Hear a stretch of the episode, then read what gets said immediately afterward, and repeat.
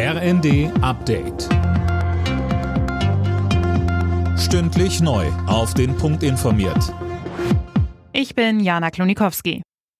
Die Proteste der Fans haben offenbar Wirkung gezeigt. Die Pläne der deutschen Fußballliga für den Einstieg eines Investoren sind vom Tisch. Fabian Hoffmann berichtet.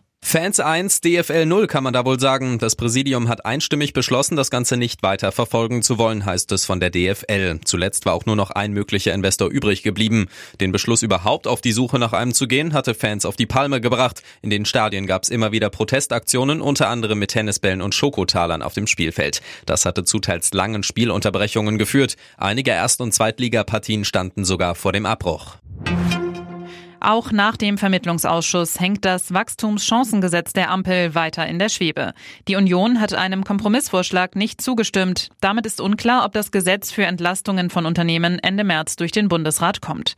Schleswig-Holsteins Ministerpräsident Günther sagte uns. Leider hat die Bundesregierung ihren Ankündigungen, auch die Landwirtschaft zu entlasten, keine Taten folgen lassen.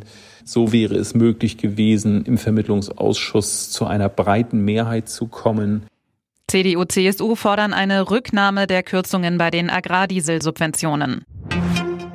Bei einer bundesweiten Razzia hat die Polizei eine Vielzahl mutmaßlicher Schleuser festgenommen. Das hat Bundesinnenministerin Faeser mitgeteilt. Laut Polizei richtete sich der international koordinierte Einsatz gegen eine Bande, die Menschen illegal über den Ärmelkanal nach Großbritannien gebracht haben soll.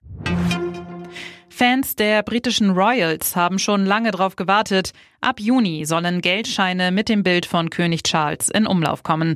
Das hat die britische Zentralbank mitgeteilt. Alte Banknoten, auf denen die verstorbene Queen zu sehen ist, behalten weiter ihre Gültigkeit.